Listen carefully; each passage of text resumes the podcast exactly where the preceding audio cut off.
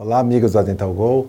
É um prazer estar aqui falando ainda mais sobre esse tema, que é um assunto com o qual eu trabalho há praticamente 15 anos, mais de 15 anos, dentro da implantodontia, que é a possibilidade de você, imediatamente após a instalação do implante, já partir para a reabilitação protética. Quando a gente pretende fazer esse tipo de procedimento, é óbvio que a nossa intenção é o restabelecimento de pronto, o mais precoce possível, tanto da função quanto da parte estética, né, da resultante da perda dentária e, consequentemente, da reabilitação com implantes. Contudo, se a gente for ver bem, qualquer tipo de procedimento de carregamento imediato carrega consigo também os riscos do problema da osteointegração ou os riscos também, os riscos relacionados à qualidade da prótese e estabilidade dos tecidos periimplantares.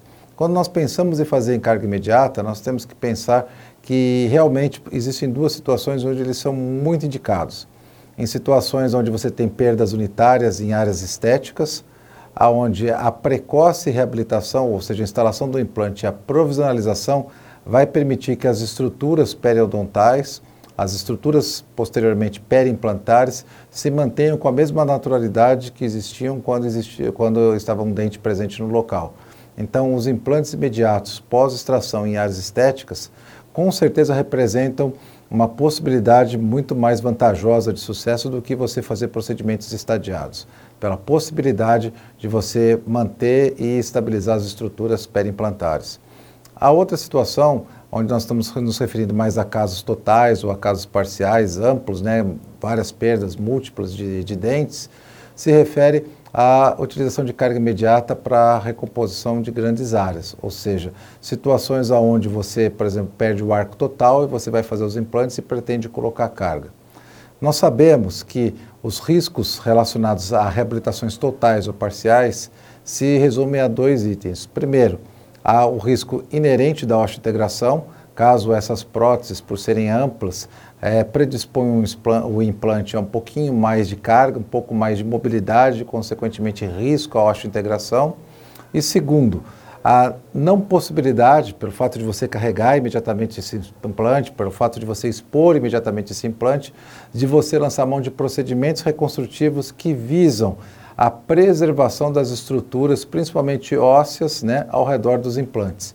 Então, quando nós imaginarmos a indicação, em casos totais ou parciais, de fazer implante, pense sempre nisso. Os riscos relacionados à sobrecarga desses implantes no período imediato pós a, a realização da cirurgia, que é o período crítico para o sucesso da osteointegração. E o segundo, se é indicado ou não, junto com a instalação do implante, nós lançarmos mãos de procedimentos regenerativos alveolares, procedimentos reconstrutivos, para tentar não só otimizar essa osteointegração ou a qualidade dos tecidos que vão ficar e que vão permanecer ao redor dos implantes, mas também a estabilidade dos resultados ao longo do tempo. Então, no momento que nós avaliamos esses riscos, é muito mais fácil a gente pensar em indicar ou não a carga imediata. Obviamente, um paciente que possui dentes, que vai passar para o edentulismo, ele aceita muito menos um procedimento estadiado do que um paciente que já é dentro. Então, quando nós pensamos em trabalhar com paciente já é dentro, portador de prótese total, a gente imagina que é muito mais possível pensar em procedimentos reconstrutivos e de preservação visando a estabilidade dos tecidos é, perimplantários do que quando você trabalha num desafio maior que é a extração e a imediata reposição de implantes. Espero poder ter ajudado todos vocês e sempre é um prazer poder participar desse grupo. Um abraço.